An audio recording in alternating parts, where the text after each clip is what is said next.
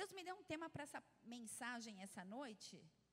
E eu, sou, eu tenho dificuldade com temas. Na verdade, eu dei um tema e meu marido falou assim: Não, Juliana, ninguém vai no culto se você colocar esse tema. e o tema que, que eu senti de falar é, é Eu vim para os doentes. Mas na verdade eu mudei um pouquinho e a palavra, o tema é Eu não vim para os sãos. que é a mesma coisa. Mas eu acho que fica menos agressivo. Ele não veio para os sãos, amém? Ele veio para os nossos pequeninos que não estão sãos, que estão em processo. A palavra diz em Provérbios que era importante que os pais tirassem a estultícia das crianças. Estultícia quer dizer imbecilidade. E a palavra diz que as crianças são imbecis. E é um pouco pesado ouvir isso, né? Mas por isso eles precisam ser ministrados, formados, moldados, e por isso é importante um tripé, né, de educação no lar, na escola e na igreja também a gente está disposto a fazer esse papel e nós contamos com você que queira nos ajudar nisso. Amém? Eu não vim para os sãos. Marcos 2, versículo 13. Abra sua Bíblia. Senhor é bom. Quem está feliz aí? Dá um glória a Deus. Senhor é bom.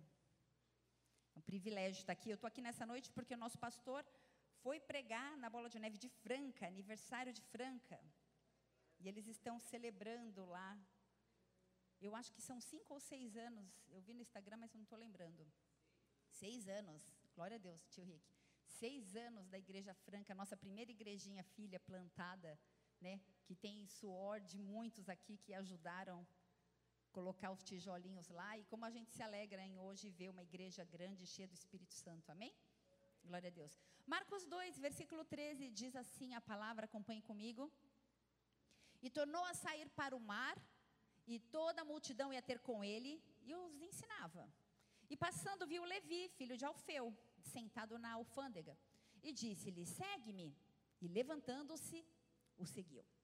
E aconteceu que, estando sentado à mesa em casa deste, também estavam sentados à mesa com Jesus os seus discípulos, muitos publicanos e pecadores, porque eram muitos e o tinham seguido.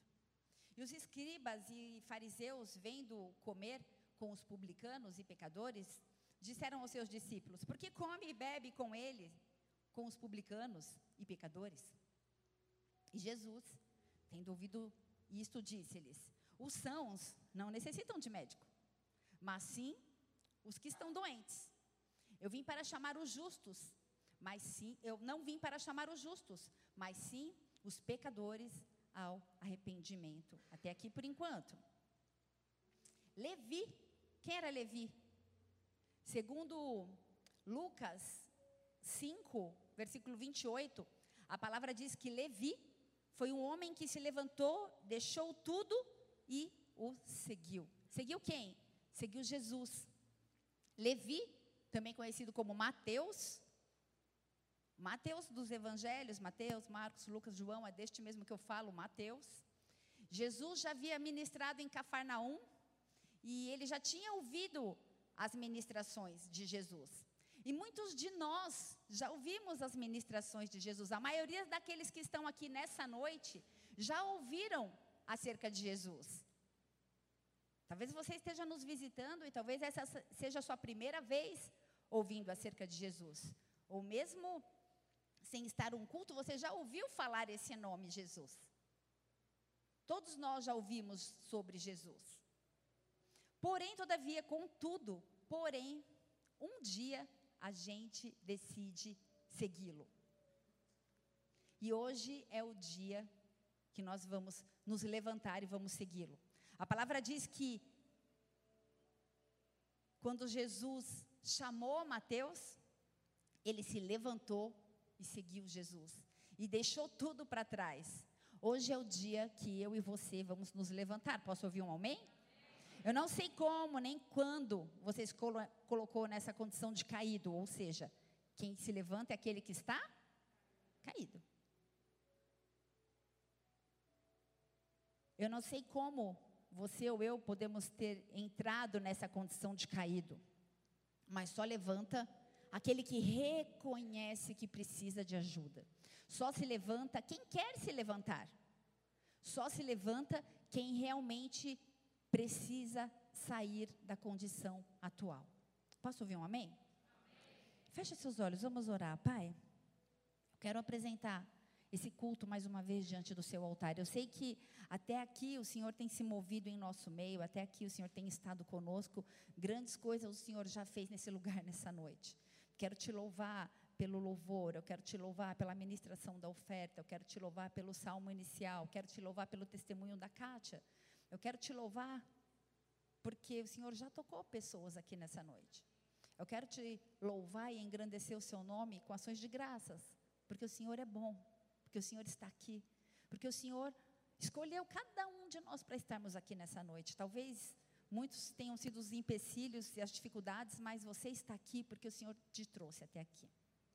Você não está aqui para cumprir uma escala. Você não está aqui só porque alguém te convidou. Você está aqui porque existe um plano do Senhor a seu respeito e Ele quer te levantar nessa noite. Eu Peço, Pai, que o Senhor me use para a tua glória, Deus. Eu me esvazio a nada que sou. Eu clamo pela manifestação da Shekinah que foi liberada aqui, da glória. Eu quero clamar, Deus, para que haja liberdade de adoração nesse lugar, que a palavra seja rema. A tua palavra diz que ela, a palavra é poderosa, ela é eficaz. Ela transforma as nossas vidas. O Senhor pregava, o Senhor Jesus pregava por alguns lugares e um homem dito publicano, um homem dito pecador, assim como tantos de nós aqui, ouviu a palavra, se levantou e te seguiu. É isso que nós queremos, te seguir, Senhor. Apesar de nós mesmos, nós queremos te seguir. Apesar das dificuldades, nós queremos te seguir. Em nome de Jesus Cristo, Senhor, se move neste lugar. Que haja uma liberdade, Deus. Que a graça seja abundante, manifesta. Que o Senhor seja o centro, que o teu nome seja exaltado aqui. E que tudo que falarmos e fizermos seja para a tua glória, Deus. Eu quero clamar por uma unção de cura, porque o Senhor não veio para os sãos, o Senhor veio para nós. Nós precisamos ser curados, a começar em mim, Deus. Nós precisamos ser curados. Cura-nos das nossas mazelas, das nossas murmurações, daquilo que está encoberto, em oculto, muitas vezes até a gente mesmo. Começa uma restauração na nossa identidade. Começa uma restauração no nosso caráter. Vai trabalhando de dentro para fora. Tudo que nós queremos é sermos parecidos contigo, é resplandecermos a tua face, a tua glória, o que a, a tua luz possa resplandecer através de nós e que o louvor, a glória a honra subam ao Senhor como uma, um cheiro agradável. Nós oramos, Deus, porque o Senhor é bom e tem feito coisas grandes e vai fazer maiores ainda nas nossas vidas. Por isso, eis-nos aqui, em nome de Jesus. Se você crê, diga amém. E dê uma salva de palmas a Ele, porque Ele é bom. Aleluia. Ele está aqui, amém? Levi, filho de Alceu. Seu nome de infância, Levi. Seu nome apostólico, Mateus. E a palavra Mateus significa dádiva do Senhor. Olha que engraçado. Eu fui ver no dicionário a palavra dádiva é uma palavra originada do latim que quer dizer donativo, que quer dizer presente, que quer dizer uma oferta. Então Mateus é uma dádiva, é algo que se recebe gratuitamente. Mateus verdadeiramente é um presente para mim e para você. É um presente da parte de Deus para mim e para você. Quando alguém me pergunta, pastora, por onde eu começo a ler minha Bíblia? A minha resposta de bate pronto é: comece lendo Mateus. Algumas pessoas falam, comece por João. É, não porque apenas Mateus é o primeiro livro do Novo Testamento, mas porque Mateus é um presente para mim e eu gosto de compartilhar acerca de Mateus. Algumas pessoas sugerem Marcos, que também é um evangelho e tem uma linguagem mais simples, é um evangelho um pouco mais curto, de fácil compreensão, mas Mateus para mim é um presente mesmo. Por isso eu quero compartilhar meu presente da parte de Deus com vocês, Mateus. Mateus era um homem publicano. E antes de continuar, vou só fazer um parênteses. Abre para mim, Pati, Lucas 3, versículo 7. Essa é uma pregação de João Batista, aquele que precedeu Jesus, aquele que veio preparar o caminho para Jesus, e Mateus já estava lá. E Mateus, ou melhor, Lucas 3, versículo 7 diz assim: João, o Batista aqui, João dizia às multidões que saíam para serem batizadas por ele: Raça de víboras, quem deu a vocês a ideia de fugir da ira que se aproxima? Deem frutos, mostrem arrependimento e não comecem a dizer a si mesmo: Abraão é o nosso pai, pois eu digo que dessas pedras Deus pode fazer surgir filhos a Abraão. O machado já está posto à raiz das árvores, e toda árvore que não der bom fruto será cortada e lançada ao fogo. O que devemos fazer então? perguntavam as multidões. E João Batista respondia: Quem tem duas túnicas, deem a quem não tem nenhuma. E quem tem comida, faça o mesmo. Alguns publicanos, repete comigo, publicanos. Alguns publicanos, e eu creio que entre eles Mateus estava aqui. Alguns publicanos também vieram para serem batizados. E eles perguntaram: Mestre, o que devemos fazer? E ele respondeu: Não cobrem nada além do que foi estipulado. Presta atenção. Então, alguns soldados lhe perguntaram: E nós, o que devemos fazer? E ele respondeu: Não pratiquem extorsão, nem, acusem ninguém falsamente. Contentem-se com o seu salário. Mateus estava ali no versículo 12, os publicanos estavam ali ouvindo a pregação de João Batista, que preparava o caminho para a vinda de Messias, de Jesus. E ele era um agente judeu, um cobrador de impostos, ele cobrava impostos do seu povo para entregar para o governo romano. Ele era detestado, ele era visto como inimigo, alguém que traiu o seu próprio povo. Porque ele ajudava um líder pagão, Herodes. O mesmo que pediu a cabeça de João Batista, depois dessa pregação. E muitas vezes, Mateus, ele defraudava próprio povo em busca de recursos. Ele trabalhava para o mesmo que mandou prender e decapitar João Batista. Ou seja, ele era odiado naquele lugar. E eu quero que você se lembre nesse exato momento acerca da sua vida sobre suas más obras, sobre as más práticas que você já teve algum dia já praticou algum dia. Se você quiser, feche seus olhos para não se distrair olhando aqui para mim.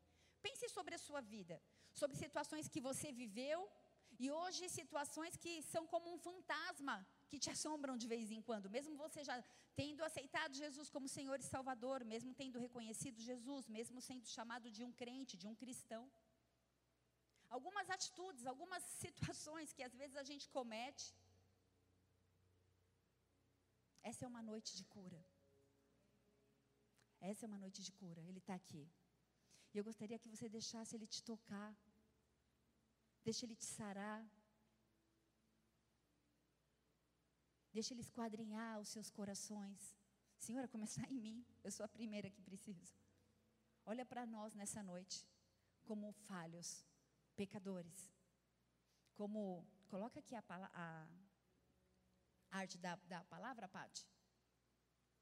Como aqueles que não são sãos.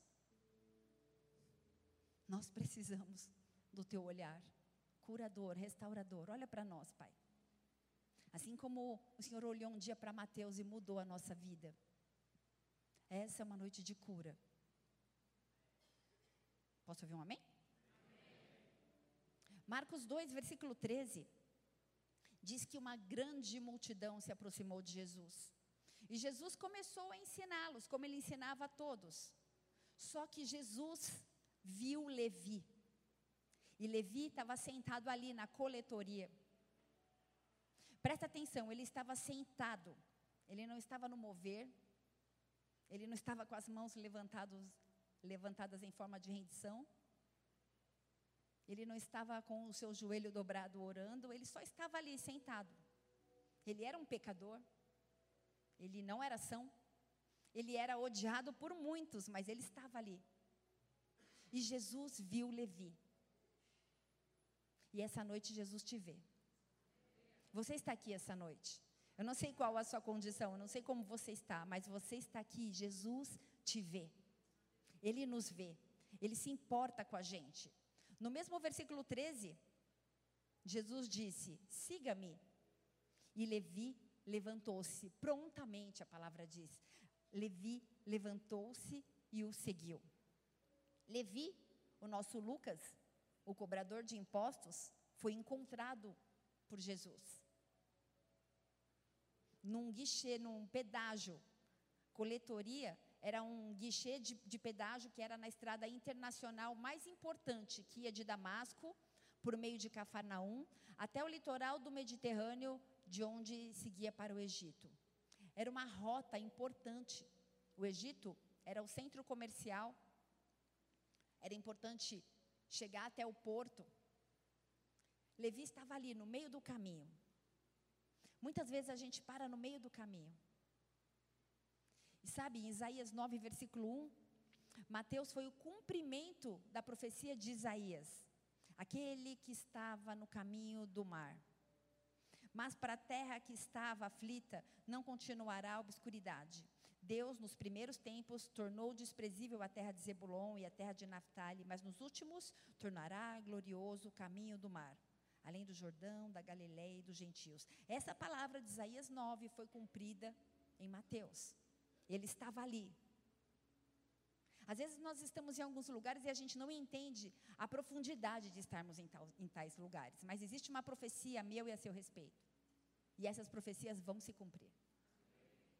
Glória a Deus pelos améns.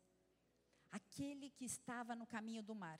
Eu quero ser profeta sobre a sua vida nessa noite. Eu quero declarar que, mesmo que você esteja no meio do caminho, que, mesmo que você esteja debaixo de grande opressão, de cegueira, de culpa, de julgo, que, mesmo nesse momento onde você fechou seus olhos e houve acusação de você para você mesmo, opressão, talvez um peso, eu quero declarar no poder que há no nome de Jesus que Ele cura e que Ele te chama nessa noite pelo nome, e que você e eu vamos nos levantar deste lugar, dessa plataforma de autocomiseração, de derrota, de desânimo, de tristeza, de apatia, e vamos fluir para aquilo que Ele tem para nós, para a promessa que Ele tem para nós, em nome de Jesus. Se você querer, dê uma salva de palmas a Jesus.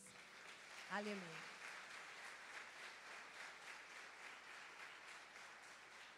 Mesmo que a gente esteja debaixo de grande opressão, de cegueira, de julgo, Isaías 9, versículo 4 fala assim: A canga, o jugo sobre os seus ombros será quebrada, porque Jesus está aqui. E ele te toca, e ele te chama, e ele te levanta nessa noite. Sabe, muitas vezes nós nos prostramos, nós não conseguimos nos levantar, e são tantos os motivos que fazem com que a gente se, se prostre. Pode ser financeiro, emocional, ministerial, pode ser um problema da gente com a gente mesmo. Tanto são aqui as situações que podem nos prostrar. Marcos 2, versículo 13 diz que Mateus levantou e o seguiu. Quantos querem se levantar? Eu quero, ei, eu quero trabalhar a tua fé. Quantos querem se levantar? Quantos querem se levantar? Quantos de verdade entendem que estão aqui e têm um propósito? Ei, eu quero me levantar. Quantos de verdade não precisam de um empurrão, mas precisam de ouvir um chamado e estão dispostos a se levantar? Tem, tem alguém aí? Levanta-nos nessa noite, Senhor. Levanta-nos nessa noite, Senhor. Sonda corações, esquadrinha as nossas mentes. Sabe quando a gente aceita a proposta de Jesus em sermos chamados seguidores, sempre vai haver uma oposição, isso é fato. Não estranhe se você sentir vergonha, não estranhe se você se sentir desanimado, se uma sensação de que se você estiver aqui na igreja ou servindo a Deus lá no ministério infantil, você vai estar perdendo algo, no ministério infantil ou em tantas outras frentes.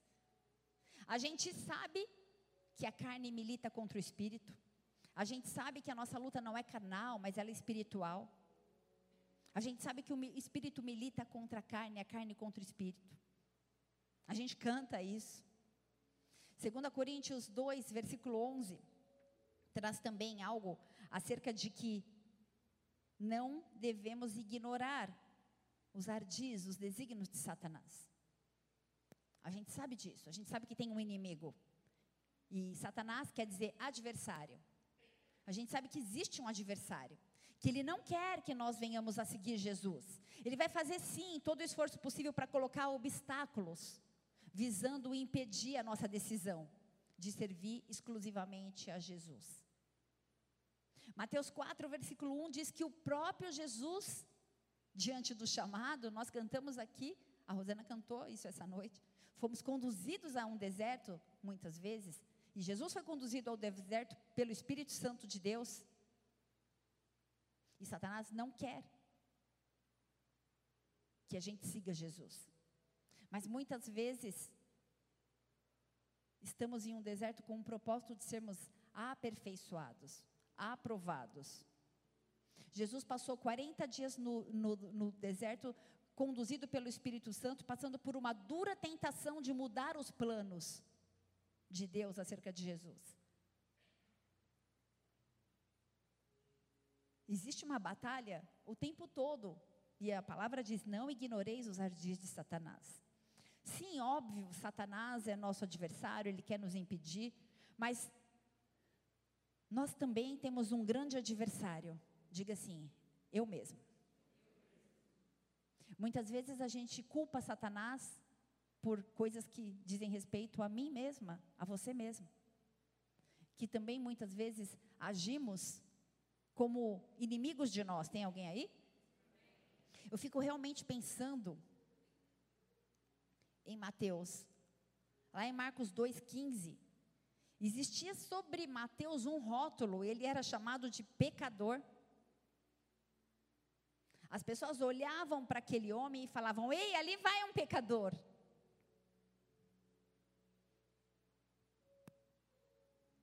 Pecadores eram pessoas de má fama.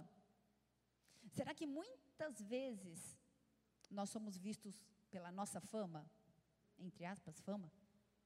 A sua fama te representa? Pensa um pouquinho, qual é a sua fama? O que dizem a seu respeito quando você não está presente? Tem alguém aí? O que dizem a seu respeito na sua família? E na igreja? E no seu trabalho?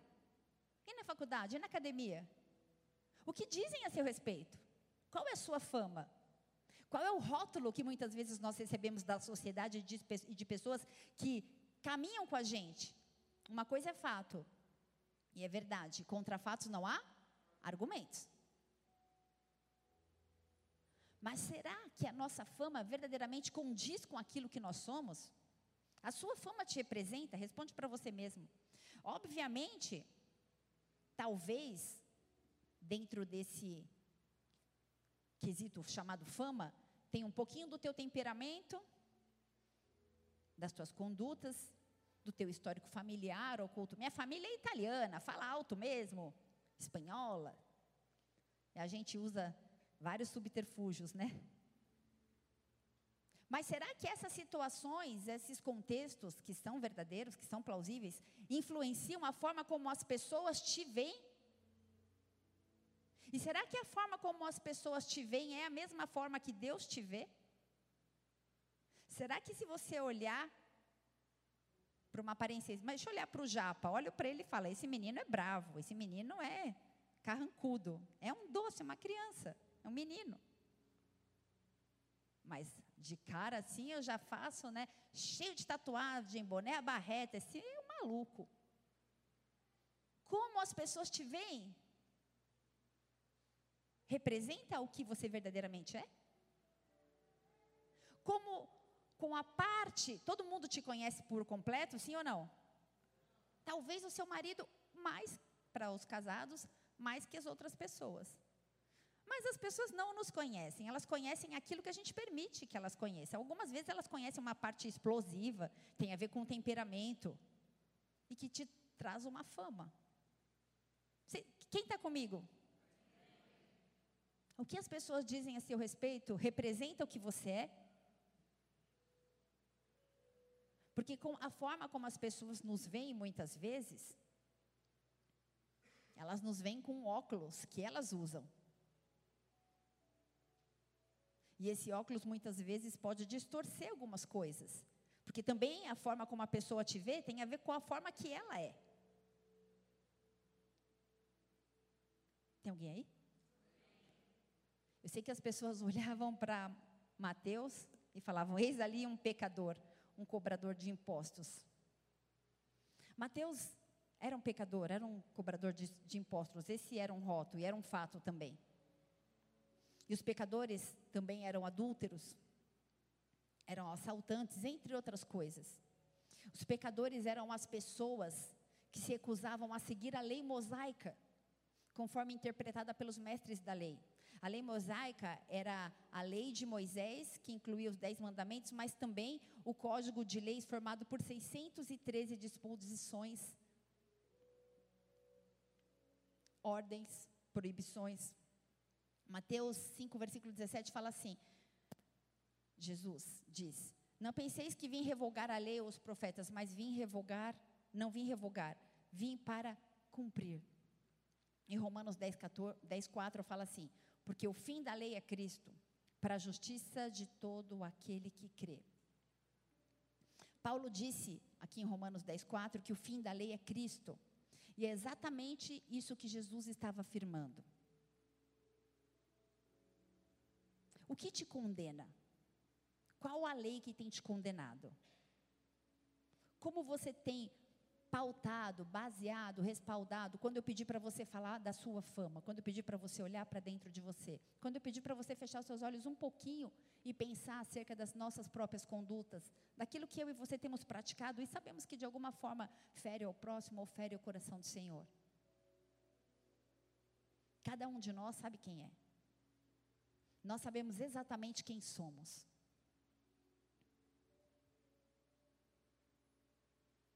E quando Jesus veio, o caráter jurídico da lei foi retirado de nós cristãos, então nós fomos colocados debaixo da lei de Cristo. Mas o que significa estar debaixo da lei de Cristo? O versículo 15 de Marcos 2 diz que Jesus estava à mesa com eles, e estar à mesa significa familiaridade, intimidade. E aquela mesa de Jesus, ou aquela mesa com Jesus, realmente incomodava muitas pessoas. Segundo o farisaísmo, a graça, ela era concedida somente para as pessoas que guardassem a lei. Mateus era um símbolo de um novo tempo.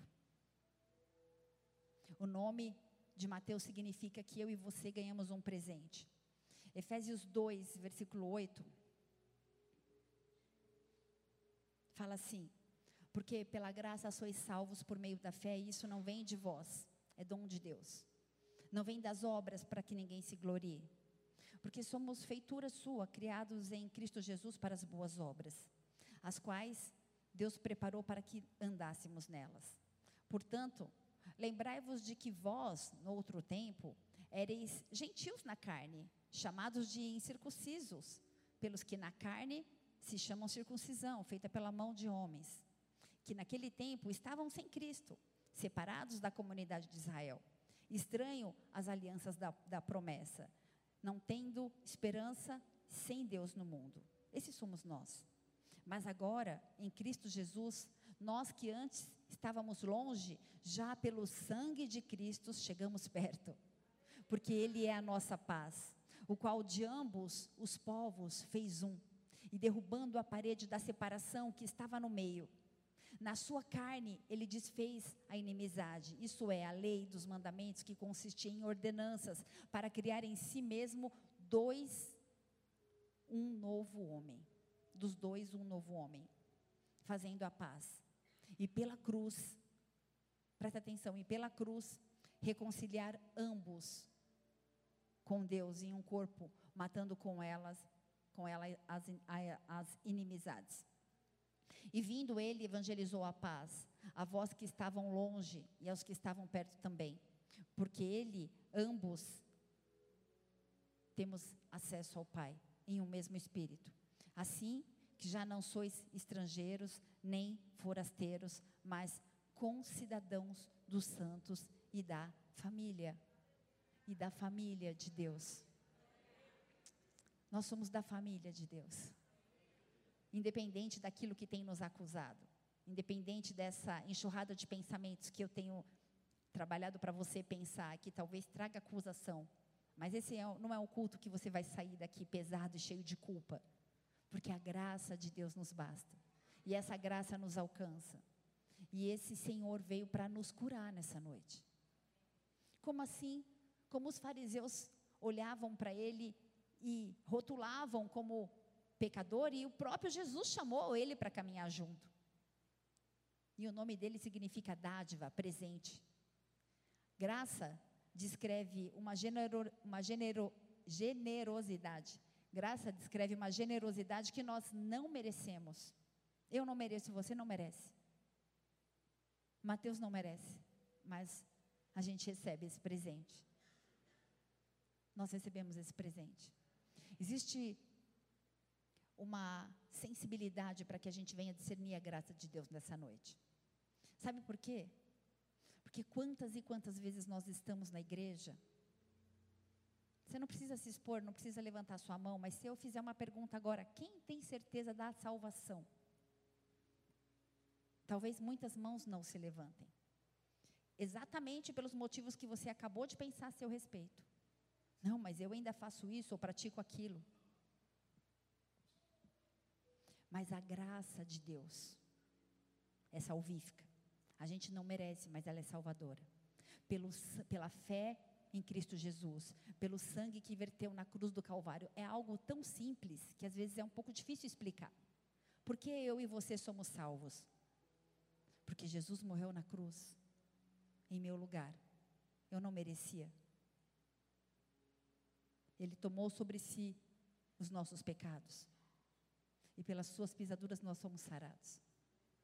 Nós não merecíamos. Nós sabemos quem somos, de onde saímos, mas a graça dele nos salva. Basta você crer. E é apenas isso que você precisa fazer. Creia que Jesus morreu na cruz. E a salvação chega na sua vida nessa noite. Isso me habilita e te habilita para sermos seres eternos. Presta atenção, estou falando de eternidade.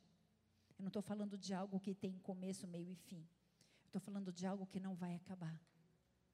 O Senhor me criou, o Senhor te criou para ser eterno. Mateus era publicano. Ele era considerado alguém banido da sociedade. Eles não podiam ser testemunhas, nem juízes. Eles eram excluídos das sinagogas. E essa desonra se estendia até os seus familiares. Mateus, ele era um homem relativamente próspero para os padrões da época dele. Eu não sei se ele seguia a prática de cobrar mais impostos do que era exigido legalmente para ter um pequeno lucro adicional. Contudo, é razoável que ele possa ter sim escolhido esse caminho. Publicanos e pecadores são normalmente pessoas rotuladas. Será que existe um rótulo acerca da minha e da sua vida? Será que algo que eu e você cometemos no passado nos condena para o resto da vida? Será que quando você olha para aquela pessoa, você fala: olha lá a pessoa que traiu o marido, olha lá a pessoa que roubou não sei quem? Ei! Nós não fomos chamados para isso. O nome disso não é igreja. O Senhor não nos vê assim. Ele chamou Mateus para mostrar que Ele pode te chamar e Ele pode me chamar também. Para mostrar que no plano da eternidade me cabe e te cabe também. Para mostrar que, independente das nossas falhas, Ele está disposto a nos perdoar. Tem alguém aí? Ele está disposto a nos perdoar. Sabe, Jesus, naquele momento, ele cruzou a, linha de fronteira dos judeus. Publicanos e pecadores tinham o direito de receber, não tinham direito de receber os ensinamentos sobre as leis de Deus. Você e eu temos esse direito de receber os ensinamentos sobre as leis de Deus. Para Mateus seguir Jesus, ele teve que deixar tudo. O Rony falou um pouquinho aqui sobre esse entregar, sobre esse deixar. Ele teve que entregar tudo para poder acompanhar uma vida de um discipulado itinerante, sem saber onde ia dormir, onde ia recostar sua cabeça. Eu tenho certeza que muito mais foi exigido de Mateus do que de muitos de nós. O que a gente precisa verdadeiramente abandonar para poder se levantar e seguir a Jesus? A resposta é individual, cada um sabe o que precisa fazer. Para Mateus seguir Jesus e abandonar tudo para uma pessoa acima dos padrões financeiros para a sua época, eu nem sei, nem imagino como ele deve ter se sentido. Eu nem sei, nem imagino como você deve ter se sentido diante de um apelo para o Ministério Infantil, como a gente fez agora, ou diante de um apelo para assistência social que eu tenho visto nos grupos, precisamos de alimentos para fazer, para trazer cesta básica, precisamos de alimento para trazer a cesta básica. A maioria de nós tem condições de trazer um quilo de sal, um quilo de farinha, um pacote de macarrão, mas sabe por que a gente não traz? Porque não é a gente que está com fome. A gente tem um discurso de crente muito bonito, que tem compaixão do próximo. Mas a assistência social está vazia. Sabe por quê? Porque a gente tinha um irmão aqui que ofertava 50 cestas básicas por mês na igreja, e ele foi embora da igreja. E a gente não recebe mais oferta. A igreja ficou mal acostumada. A gente não consegue abrir o pacote da no, a, a nossa dispensa de casa e trazer um pacote de macarrão. Esses dias chegou uma pessoa aqui e não tinha cesta básica para a gente doar. Falei, Deus, numa igreja lotada dessa, o que, que a gente está pregando aqui? O que está acontecendo? Cadê a compaixão? Como a gente quer que essa pessoa doente seja salva se ela está com a barriga vazia? O que significa para mim e para você sermos chamados de cristão? Qual é o propósito de tudo isso, de estarmos aqui? Quais são os rótulos que têm sido colocados na sua vida? Venha servir no ministério, venha. Sabe por que a gente não se envolve? Porque talvez a gente esteja muito diferente de Mateus, que não estamos dispostos a largar tudo. E eu não estou falando. Pra, algumas pessoas falam assim para mim, pastora, mas eu trabalho. Eu falo, prazer, eu também. Tem dia que é até às 11 da noite. Mas eu estudo, eu também, estou no meio do TCC. Mas o que é prioridade? Eu tenho filhos, eu também. Um especial que me dá um trabalho que Deus é bom. É, é fono, é psicólogo, é psicanalista, é pedagogo, é, é, toda vez, duas vezes por semana. Ei, o que é prioridade? Quem quer dá um jeito, quem não quer dá uma desculpa.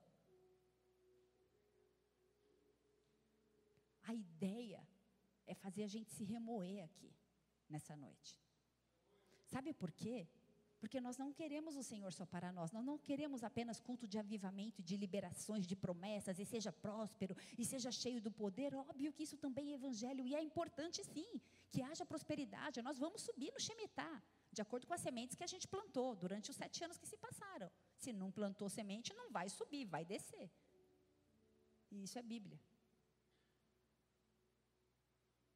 A gente está vivendo um tempo histórico como igreja. O Senhor nos separou para estar aqui hoje. Senhor, eu sou a primeira. O Senhor não veio para os sãos. Eu quero ser curada das minhas mazelas. Porque às vezes eu tenho dificuldade em amar certas pessoas. Eu falo, ai meu Deus, que preguiça. Mas eu quero amar. Além de mim. Além daquilo que eu enxergo e rotulo naquela pessoa. Sabe por quê? Porque a minha ótica não é a ótica de Deus. Ei, Deus olhou para Mateus. E Deus escolheu Mateus, o publicano, aquele que era odiado de todos. Deus me escolheu e te escolheu. Tem a ver com o plano dele. Tem a ver com os desígnios dele. Eu não imagino como você se sente. Cheio de tantos compromissos que tomam a tua agenda. E sim, isso é um fato. Você precisa trabalhar, porque o dinheiro não está caindo do céu. A gente não tem o maná caindo ainda, né? Ou não vivemos nessa era. Espírito Santo de Deus, que essa palavra fale comigo e com os meus irmãos nas entrelinhas, além daquilo que eu disser aqui. Visita cada um, o Senhor sabe exatamente o que cada um está vivendo. Talvez você tenha, rotulado alguém porque cometeu um adultério. Talvez você tenha rotulado alguém porque roubou. Talvez você tenha rotulado alguém porque tem falado mal de você ou de outra pessoa. Isso é um fato. Essa pessoa, essas atitudes faz sim de, dessa pessoa pecador. Mas a graça de Deus é para todos. Eu e você não excluímos as pessoas da graça. Deus não exclui ninguém da graça. Nós somos perdoados, sarados, temos livre acesso para entrar na sala do trono. Independente do que nós fizemos no passado. Eu não quero te eu não quero trazer uma mensagem água com açúcar para te habilitar assim, a continuar no pecado, não é disso que eu estou falando. Porque só existe salvação se existe arrependimento. E só existe arrependimento se existe com coração quebrantado e contrito. E só existe coração quebrantado e contrito se existe um reconhecimento de que eu não sou são. E de que eu preciso desse médico dos médicos para me sarar. Tem alguém aí? Todos nós precisamos ser sarados. Sabe, Deus Pai, Jesus, o Espírito Santo, eles sim nos conhecem. Por isso eu queria clamar para que a gente não rotulasse mais ninguém. Que a gente não olhasse mais para as pessoas e falasse acerca delas: olha, Fulano é isso, Beltrano é aquilo. A gente enxerga algo que o Senhor vê muito mais profundo. E esse não é o meu e o seu papel. Ele conhece as, a complexidade do, do, dos nossos pensamentos, dos nossos questionamentos, das nossas dúvidas, das comparações, dos julgamentos que a gente faz. Ele sabe a forma como nós nos sentimos. Ei, ele sabe. Ele sabe. E sempre há e sempre haverá questionamentos daqueles que nos observam. Existe uma expectativa, muitas vezes a meu e a seu respeito. E muitas vezes as pessoas se frustram porque a gente não atende a, expectativa delas. Ei, é tempo de cura. Nós queremos, Senhor, tirar o, a trave do nosso olho antes de olhar para o cisco que está no irmão. Nos ajuda a amar mais, nos ajuda a perdoar mais.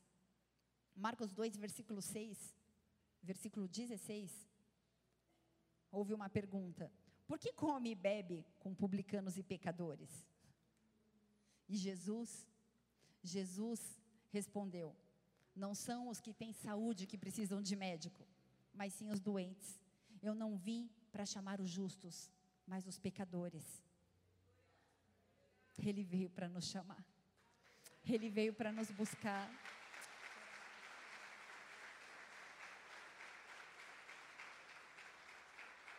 Aleluia. O homem justo aos seus próprios olhos, ele não reconhece a necessidade de salvação. O pecador confesso, esse sim, eu sou a primeira que preciso levantar e seguir Jesus. Quem mais deseja fazer isso nessa noite? Jesus ele se compara a um médico que vai aonde há verdadeira necessidade. É tão absurdo Jesus se recusar a lidar com os pecadores publicamente reconhecidos, da mesma forma que é tão absurdo um médico não se, se abster de curar um doente. Existe um, ju, um juramento. O médico dos médicos está aqui essa noite. O médico dos médicos está aqui essa noite. Ele quer curar, ele quer sarar. Deixa ele te tocar. Eu não sei o que você precisa para se levantar de, desse lugar e segui-lo. Mas esse é o meu convite para você nessa noite. Noite de se levantar. A decepção, ela faz parte da vida de qualquer pessoa. Todos nós, em alguns momentos, a gente se decepciona. Mas mesmo nessa situação de decepção, de frustração, a gente precisa confiar na palavra de Deus. Ou seja, a gente precisa ter esperança que há um futuro melhor. Ainda que estejamos frustrados ou decepcionados, cansados ou literalmente doentes, Jesus está na casa. Ele está aqui. Jesus prometeu que nos daria consolo. Portanto, em meio às lutas, em meio às aflições, às dificuldades, a gente pode continuar tendo certeza que Ele ainda está cuidando de tudo. A decepção na minha na sua vida é só uma fase. Salmo 145, versículo 14 diz assim: O Senhor apara, ampara todos que caem. O Senhor ampara todos que caem e levanta todos os que estão prostrados. Ei, o Senhor levanta todos os que estão prostrados. Salmos 34, versículo 15, fala assim: Os olhos do Senhor voltam-se para os justos e os seus ouvidos estão atentos ao seu grito de socorro. Ei, Ele quer ouvir o seu grito de socorro. Clame a Ele, o único que tem poder. Deixa Ele ouvir teu grito de socorro. Fale com Ele. Qual a sua necessidade? Qual é o seu desejo? Senhor, ouve o nosso grito de socorro. Olha para aquilo que é mais profundo e secreto em nós e ouve o nosso grito de socorro. O Senhor escolheu Mateus e os propósitos estavam ligados com a comunidade formada pela maioria dos judeus cristãos para a qual Mateus dirigiu o evangelho. Uma congregação recém-formada, uma congregação que tinha sido desligada da sinagoga, mas que ia ser expandida por todo mundo. Jesus escolhe pessoas com propósitos. Jesus une pessoas com propósitos. Mateus é o único que em Mateus 28, versículo 19, ele cita a grande comissão. E fala, a grande e famosa, tudo bem, Pati? A grande e famosa comissão de Jesus. Ide. Coloca para mim, Pati, Mateus 28, 19. Ide, portanto, fazei discípulos de todas as nações, batizando-as em nome do Pai, do Filho e do Espírito Santo Mateus, ele trouxe para a gente algo que vai além da nossa própria vida. Ele fala: ide. Ide é imperativo, a gente precisa sair do lugar que a gente está. Ide e façam discípulos e batizem em nome do Pai, do Filho e do Espírito Santo. É tempo de discipular. Deixa eu te falar uma coisa. Se você está congregando aqui conosco, eu quero te fazer um convite. Participe de uma célula. Vai virar uma chavinha na, na sua vida espiritual. Participe de uma célula. Porque célula é discipulado. Célula é lugar de familiaridade. Eu, quando vejo algumas células, eu vejo quão íntimos e parceiros vocês são.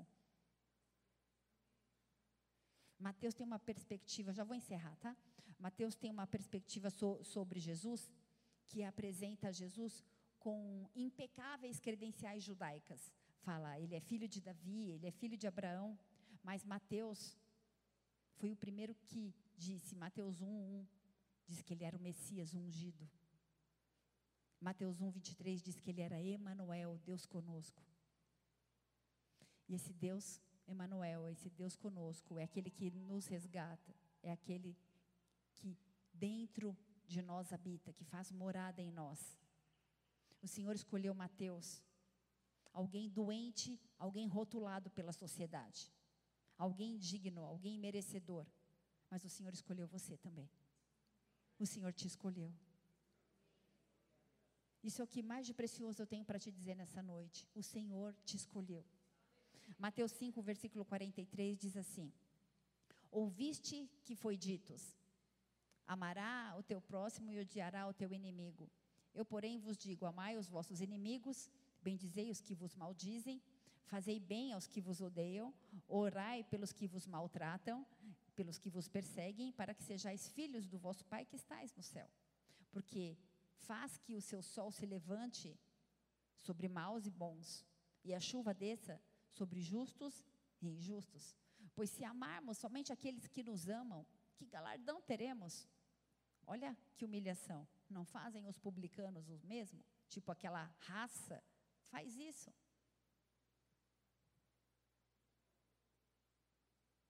Mateus tinha autoridade para falar desse amor, porque Deus o alcançou. Ele era, nem era considerado. Ele era a escória da sociedade. Será que a gente está preparado para receber as prostitutas? Será que a gente ia se sentir bem se alguma delas sentasse do lado do nosso marido? Será que a gente está pre preparado para receber essa classe? tem um pecado um pouco mais aparente do que o meu e o seu? Eu não vim para os sãos, disse o Senhor. Sobre amar e amar os inimigos, orar pelos que nos perseguem, Mateus viveu isso na pele. Não fazem os publicanos também o mesmo? Sabe, família, o sol nasce para todos nós, para os bons e para os maus. A chuva cai para os justos e para os injustos. É tempo da gente parar de olhar para quem é mau ou para quem é injusto e se comparar, porque existe uma graça sobre a nossa vida. Nosso nome está escrito no livro da vida. Nós somos salvos. Nós temos a eternidade. Nós não somos desse mundo. Nós andamos na contramão desse mundo. Esse evangelho precisa ser uma marca que influencia a minha e a sua vida, que muda a minha e a sua história, que é remédio para aquele que está precisando. O evangelho consiste em amar os inamáveis. E antes de encerrar, o Senhor fala nessa noite também sobre perdão, sobre olhar para aqueles que são diferentes de você e respeitar e amá-los apesar de. Até os publicanos fazem isso, e nós? A questão não está em amar apenas os nossos, apenas a nossa célula, apenas o nosso ministério. É em amar apesar de. Aquele que vocês cuidam no NV, Júnior e Fabi, recebem amor e saem e voltam de novo para as drogas. E você faz lá os nove passos e cuida e ama e dá tanto amor. E você e eu recebemos essas pessoas de volta sem rotulá-las. Porque nós precisamos desse amor, porque senão isso aqui que a, que a gente vive é uma brincadeira. Nós não estamos brincando de ser igreja, família. Nós precisamos impactar a sociedade que nós somos inseridos. Nós não queremos o Senhor só para nós. O Senhor escolheu Mateus. O Senhor escolheu você. Não são os que têm saúde que precisam de médico, e sim os doentes. Doentes precisam de médico. Pecadores precisam ser limpos dos pecados, precisam ser lavados das impurezas. Os sãos não necessitam de médico. Mas se todos são pecadores sem restrição, quem são os sãos? A grande chave está na nossa identidade. Quem eu e você achamos que somos? Sãos ou doentes? Porque só recebe ajuda quem reconhece a sua ideal situação. Será que nós conseguimos nos reconhecer? Sabe, a nossa identidade muitas vezes, ela traz tantas poeiras, impregnações. Uns se acham espertos e não são tão espertos. Uns se acham feios, mas são lindos. Como você se vê? Muitas pessoas se acham boas por suas próprias obras e acreditam que não existe pecado nelas. É impossível uma pessoa ser salva pela obra da cruz se não acertar a nossa situação pecadora e depravada. Todos pecamos e precisamos da graça de Deus. Essa noite, Jesus, o médico dos médicos, está aqui. E Ele vai nos curar. Ele vai curar aquele que estiver disposto a expor as suas dores, as suas mazelas. Mas o primeiro passo é reconhecer que precisa de cura. É reconhecer que somos pecadores. O primeiro passo para a salvação é crer em Deus. O segundo passo é reconhecer que precisamos da graça de Jesus Cristo. E o terceiro passo é o arrependimento pelos nossos pecados. E por último, liberar perdão. Para você, para quem quer que seja. Libere perdão através de Jesus. Deixa eu falar uma coisa: perdão não é sentimento, é decisão. Porque muitas vezes, se a gente for esperar sentir, a gente não consegue perdoar. Tem alguém aí? Jesus é o único que pode curar o corpo, a alma e o espírito. Jesus veio para curar o homem na totalidade. Ele é o médico dos médicos. 1 Tessalonicenses 5, 23. Pode subir, louvor. que o Deus da paz vos santifique totalmente, e todo o vosso ser, o espírito, o corpo, a alma. Que Ele possa nos nos conservar irrepreensíveis para a vinda do nosso Senhor Jesus. Nessa noite, Ele deseja ouvir o meu e seu pedido de socorro. Ele deseja nos curar das nossas mazelas. Ele deseja ampliar a nossa ótica. Ele deseja nos liberar dos nossos questionamentos, dos nossos julgamentos. Ele nos encontra a caminho do mar. E Ele nos chama. Essa é a noite de tomar uma decisão. Se você vai levantar e segui-lo, ou você vai ficar nessa plataforma de autocomiseração. Baixa sua cabeça, feche os seus olhos. Existem dois lugares onde nós podemos estar: em uma plataforma de autocondenação, em uma plataforma onde a gente culpa os nossos pais, a gente culpa o nosso cônjuge, a gente culpa a sociedade, a gente culpa o governo, a gente culpa muitas pessoas pela nossa condição miserável. Existe uma outra plataforma, que é de uma pessoa que reconhece que precisa de ajuda, que precisa de uma transformação na ótica, que precisa de um toque de misericórdia que os nossos corações sejam misericordiosos, misericordiosos.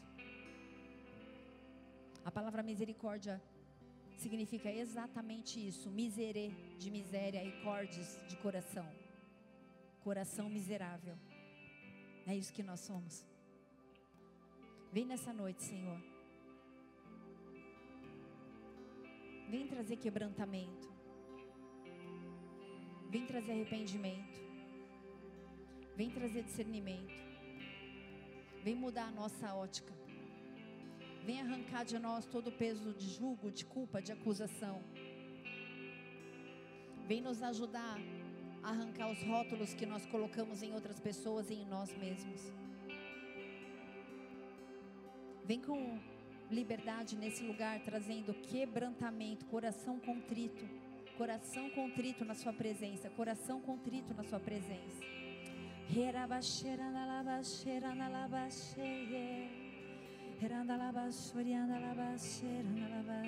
Espírito Santo, vem nos tocar de novo, vem nos tocar de novo, vem nos tocar de novo. Vem com cura, com restauração, com libertação. Vem mudar a nossa ótica. Vem mudar nossa história, Jesus. Tem liberdade aqui. Deixa ele ouvir o teu pedido de socorro nessa noite. Deixa ele ouvir o teu pedido de socorro nessa noite. Ele está passando e ele diz: Vem, levanta do teu lugar. O Senhor levanta pessoas de um lugar de escravidão nessa noite. Eis que eu vejo pessoas escravizadas em vícios Rei, hey, você está falando com alguém que foi liberta.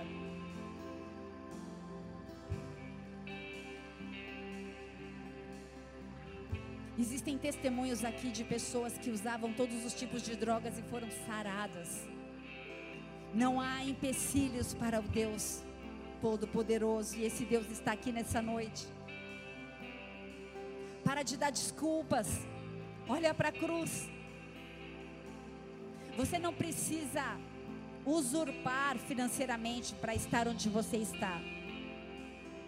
É tempo de se acertar, de pagar os impostos, dar a César o que é de César e a Deus o que é de Deus. É tempo de se santificar. Aquele que era santo, santifique-se mais. Nós queremos rasgar os nossos corações diante do Senhor, não apenas as nossas vestes, Pai. Vai olhando para cada um de nós. Nos ensina a ser mães melhores, pais melhores, filhos melhores, irmãos melhores. Nós queremos nos compadecer, nós queremos um coração perdoador. Não importa o que falaram a seu respeito e o quanto isso te feriu, entregue na cruz. Deixe que a sua justiça venha do alto. A justiça do homem é trapo de imundície. Descanse nesse Deus o que tem te assombrado, o que tem te perseguido. Talvez a sua família esteja despedaçada. Permaneça crendo, permaneça orando. Eu não sei quantos foram os pecados que têm assolado a tua vida e a tua história. Essa é a noite de confessar pecado. Essa é a noite de reconhecer que precisamos ser tocados pelo médico dos médicos. Só há restauração, só há libertação, só há cura quando há reconhecimento. Essa é uma noite de olharmos para nós e declararmos: Pai, nós queremos ser sarados. Eis aqui o nosso grito de socorro. Deixa ele ouvir tua voz aí no seu lugar. Comece a falar o que você precisa que ele faça em você. Senhor, eu quero ser alguém melhor. Nós queremos ser melhores, nós queremos ser uma igreja influente, relevante na sociedade.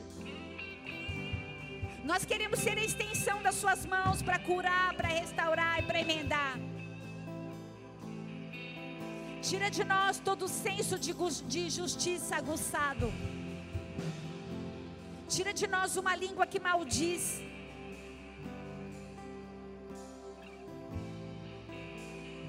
Nós queremos nos quebrantar verdadeiramente, Senhor. Nós queremos um evangelho de verdade, Pai.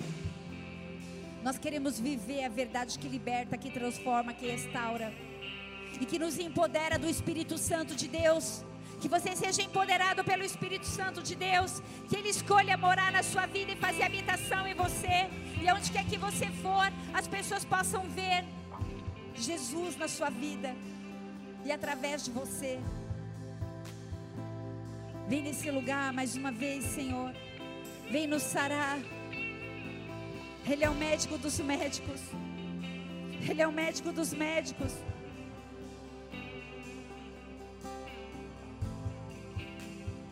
Tudo bem que você foi traído, libere. Tudo bem que te roubaram, libere essa pessoa. Deus tem coisas novas para você. Não fique aprisionado naquilo que fizeram para você. Olhe para frente, avance. É tempo de avançar. Nós vamos adorar o Senhor. A palavra de, de Deus diz que quando nós adoramos, cadeias são quebradas, grilhões são despedaçados. Deixa Ele te tocar. Cadeias são quebradas. Cadeias são quebradas. Mas nós queremos olhar para nós como o Senhor nos vê, Pai. Tira de nós a altivez do espírito, tira de nós a soberba espiritual, tira de nós, Senhor, o olhar altivo, Tira de nós aquilo que nos atrapalha, Senhor. Aquele é publicano, aquele é pecador. Tem misericórdia de nós, Pai. Olha para nós através da cruz. Ah, se não for a Sua graça. Ah, se não for a misericórdia. Ah, se não for o Senhor.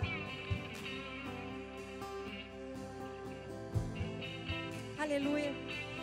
Aleluia. Seja tocado pelo poder de Deus, pelo amor de Deus que haja libertação, que haja restauração, que haja cura.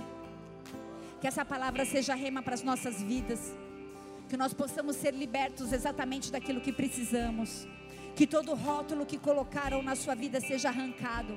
Você é aquilo que a Bíblia diz que você é. Recebe o amor do Pai. Se, se mova na graça. Na graça. Nós não merecemos, mas ela foi liberada. Recebe a, a salvação pela fé em Cristo Jesus.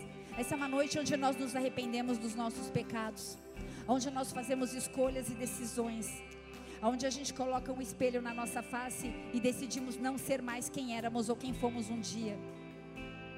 O único que tem poder para nos sustentar nessa escolha é o Espírito Santo. Talvez você já tenha feito voto de tolo algumas vezes. Talvez você já tenha falado para Jesus, para o Espírito Santo, que você não quer mais ser como você é ou agir como você age. E qual é a diferença dessa noite para tantas outras que você já, já viveu com Ele? A diferença é que Ele olha para você e Ele sabe que você não é são. E Ele te chama mesmo assim. Qual é a resposta que estaremos dispostos a dar nesse momento? O Senhor me mostra pessoas se levantando. O Senhor levanta pessoas nessa noite. O Senhor levanta pessoas nessa noite. O Senhor levanta pessoas nessa noite. Ele te designa para um propósito. Ele te libera para o teu ministério. Ele traz a libertação daquilo que você acha que nunca ia acontecer. Jeová Rafa está na casa. E ele te toca. Existe uma unção de cura nesse lugar nessa noite. Deixa ele te tocar. Deixa ele te sarar. Deixa ele te tocar, descanse nele. Descanse nele, se mova nele. Ele está aqui. Entregue para ele. Deixa ele ouvir o teu grito de socorro. Deixa ele ouvir o teu grito de socorro. Deixa ele mudar a sua história. Ele cura enfermidades. Ele restaura. Sabe? Naquela pregação onde Jesus chamou Mateus e ele falou: "Me segue". E Mateus levantou, ele continuou falando que precisava de odre novo para derramar um novo vinho. Tem um vinho novo nesse lugar. Mas é preciso que a gente se desfaça dos odres velhos. Se desfaça dos odres velhos. Se desfaça dos odres velhos, dos conceitos emocionais.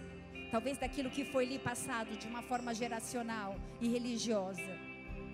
O Senhor quebra cadeias nessa noite.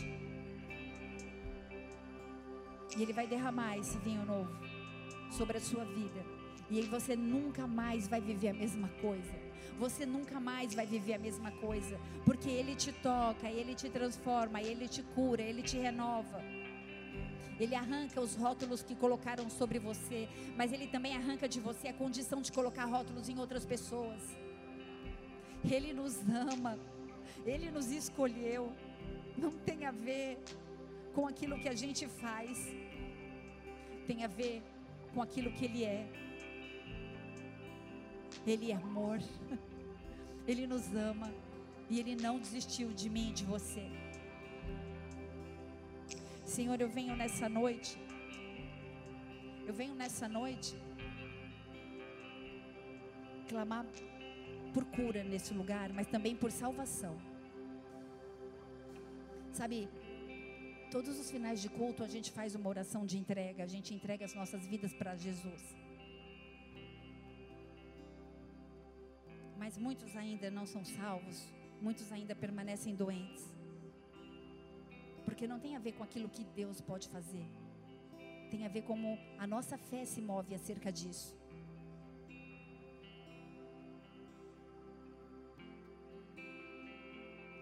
Sabe, quando você pula de paraquedas, não dá mais para voltar. Você já se jogou no Evangelho. Você já se jogou, não dá mais para voltar atrás. Por isso eu quero clamar para que haja uma liberação sobrenatural de fé nesse lugar. Isso tem a ver com você. Com você reconhecer Jesus como único e suficiente Senhor e Salvador. Como você reconhecer o poder dele para te curar. Eu sou a menos habilitada para estar tá aqui em cima falando com vocês. Eu sei muito bem aonde eu estaria se não fosse Jesus. Mas ele me perdoou. E ele continua me perdoando todos os dias. E ele vai fazer isso com você também. Seja curado nessa noite. Seja restaurado nessa noite. Se mova na fé em Jesus. Quem era Mateus? A escória da sociedade. Quem é você? Filho amado em quem me comprazo.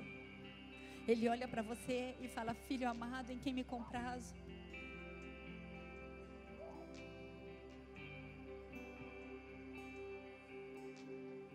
Você deseja reconhecer Jesus como seu Senhor e Salvador, levanta a mão no seu lugar. Diga assim: Senhor Jesus. Senhor Jesus. Nessa noite. Nessa noite eu declaro, que eu tomo posse, da, fé, que há, liberada sobre a minha vida. E eu quero usar essa fé. Eu usar essa fé. E eu libero no mundo libero no mundo celestial celestial que eu creio, que eu creio. Eu creio Eu creio. que Jesus Cristo Jesus Cristo, é o Filho de Deus Filho de Deus, que morreu na cruz, morreu na cruz. no meu lugar, no meu lugar. mas ressuscitou Mas ressuscitou no terceiro dia no terceiro e vivo está, Vivo está. sentado à direita de Deus Pai. E todo o sangue todo sangue que verteu na cruz do Calvário cruz do comprou comprou a minha salvação, a minha salvação, a minha condição a minha condição de ser alguém eterno. de ser alguém eterno. E em nome de Em Jesus, nome de Jesus, eu declaro eu declaro que eu vou permanecer eu vou permanecer até o fim fim para cumprir a carreira cumprir a que me foi proposta. que me foi proposta. Em nome de Jesus. Em nome de Jesus, Pai, sela a vida dos meus irmãos nessa noite, nesse lugar, Pai. Obrigada pela salvação nessa casa. Obrigada pelos nomes escritos no livro da vida. Obrigada porque o Senhor os amou primeiro. Obrigada porque toda a opressão satânica, todo jugo, todo rótulo, todo peso que Satanás tem colocado, tem tentado aprisioná-los, foi retirado nessa noite pelo poder que há no seu nome. Pelo poder que há no seu nome. Eis que velhas, as coisas velhas se passaram e tudo se faz novo sobre a vida dos seus filhos. No poder que há no nome de Jesus, eu quero clamar morte a todo espírito de vício, morte a todo divórcio, morte a todo adultério, morte a todo pecado oculto, morte a tudo aquilo que Satanás tem trazido sobre a tua vida e tem tentado te rotular. Eis que você é filho amado, filha amada, e o Senhor vai fazer coisas tão grandes na sua vida, tão preciosas na sua vida. Continue lançando sementes, envolva-se com o Evangelho, sirva a Deus servindo pessoas, amando pessoas que são diferentes de você. Nisso consiste o amor, em amar aqueles que são diferentes da gente. Em nome de Jesus. Dê uma salva de palmas a Ele. Aleluia. Glória a Deus.